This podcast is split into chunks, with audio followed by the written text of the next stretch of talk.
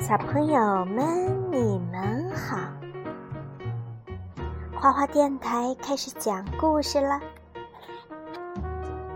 今天果妈给大家讲小公主苏菲亚的故事——护身符的诅咒。今天是一个特殊的日子，魔法王国里将要公布在收获节。唱赞歌的孩子名单。体育场上，孩子们都在等待着这个激动人心的时刻。苏菲亚和她的朋友卢比杰德也在兴奋的等待。全国所有的孩子都来了，苏菲亚激动的拍手道：“能被选中在收获节唱赞歌，是一件非常荣耀的事情。”卢比兴奋地说：“卢比和杰德都希望自己能被选中。在等待公布中选名单的时候，他们就已经忍不住唱起来了。你们唱的太好听了，苏菲亚称赞道。这时，主持人卢西亚诺来到舞台上，激动人心的时刻到了。下面。”我宣布，今年在收获节那天唱赞歌的小朋友是。大家都屏住呼吸，等待卢西亚诺读出纸条上的名字。小公主苏菲亚，祝贺你！杰德边说边给了苏菲亚一个大大的拥抱。卢西亚诺邀请苏菲亚到舞台上发表获选感言。加油，苏菲亚！卢比说。我们在下面等着你。苏菲亚到现在都不敢相信自己被选中了，谢谢你们！她向人群挥手致意，太让人激动了。接着，卢西亚诺领着苏菲亚来到后台。苏菲亚迟疑地说：“但是我的朋友们……现在没有时间管你的朋友们了。”卢西亚诺打断她说：“作为被选中的赞歌演唱者。”你有很多人需要见，很多礼物需要接受，当然，你还要腾出时间进行彩排。接下来，苏菲亚忙得几乎没有喘息的时间，画家争着要为她画肖像，记者争着采访她，人们都要争着送礼物给她。在苏菲亚忙着为收获节做准备的时候，他的朋友卢比和杰德一直在外面等候。很抱歉，苏菲亚边说边跑向他的朋友们，直到现在我才能出来。没关系，卢比说：“你准备的怎么样了？”哦，真不敢相信！苏菲亚忍不住向朋友们炫耀道：“他们送给了我这顶漂亮的帽子，还有各种各样好看的礼服，还有……”苏菲亚滔滔不绝地讲述着她这一天不可思议的经历，她太兴奋了，以致没有注意到朋友们脸上的失落。直到她的护身符突然开始发光。过了一会儿，苏菲亚被叫回到舞台开始彩排。她张开嘴，但却发出了像青蛙一样的呱呱声。苏菲亚简直不敢相信这个声音是从自己的嘴里发出的。我有点累了，她对卢西亚诺说。不过你不用担心，赞歌我早烂熟于心了。好吧，卢西亚诺说，去休息一下，明天收获节见。谢谢你，呱呱。苏菲亚赶快捂上嘴巴，冲下舞台，回到城堡。苏菲亚把今天发生的事情告诉了兔子幸运草。你知道我为什么会发出呱呱的声音吗？苏菲亚不解地问。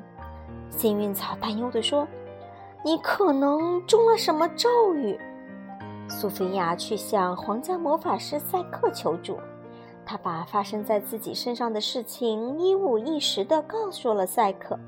赛克说：“苏菲亚中了护身符的魔法咒语。”我以为护身符只会给我带来神奇的力量，苏菲亚说：“你别忘了。”魔法师清了清嗓子说：“每件事情都有好和坏两个方面。同样的，护身符可以带来祝福，也会给你施加咒语。苏菲亚听了很惊讶，我发出呱呱声是中了护身符的咒语。苏菲亚对幸运草说：“可能是因为我做了不好的事情。我们回想一下，你今天都做了哪些事情吧。”幸运草说：“或许可以帮你解除咒语。”他们想啊想啊，但是直到第二天早上，他们依然没有想出来。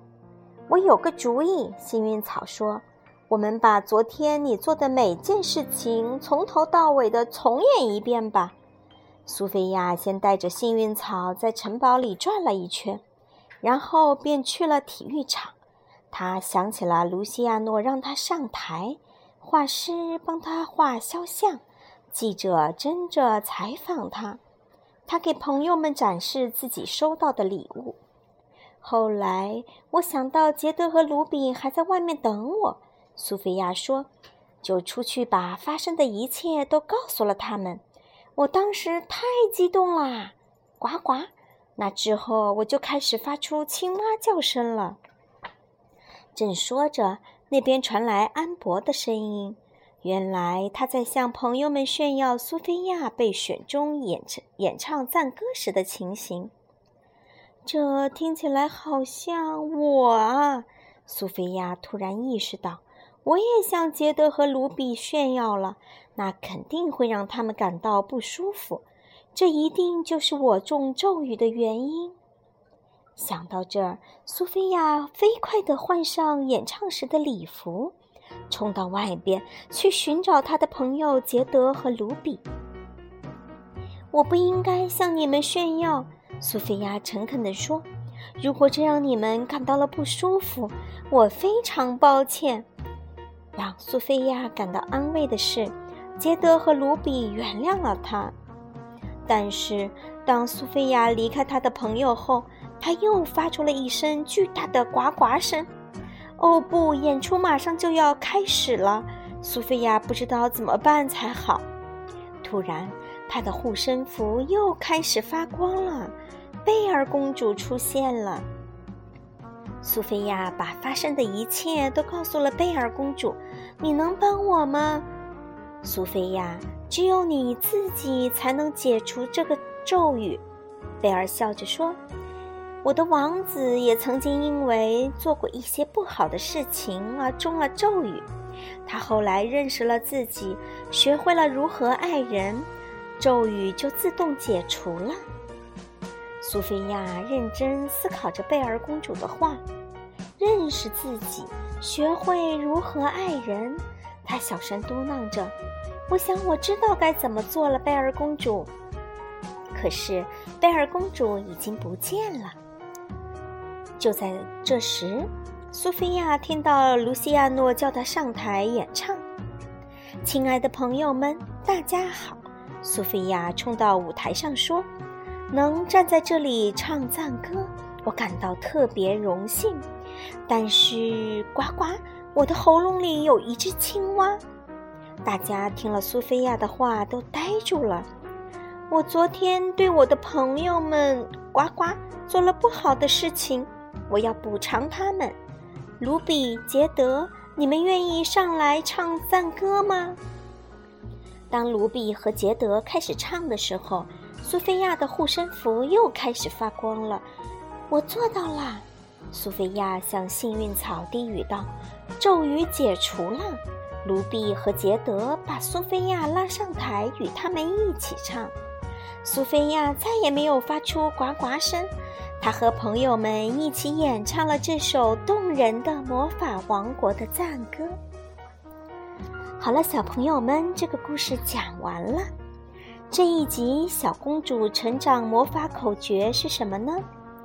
要想成为一名真正的公主，就要学会谦虚低调，不骄傲，不炫耀。希望大家喜欢这个故事。我们明天见。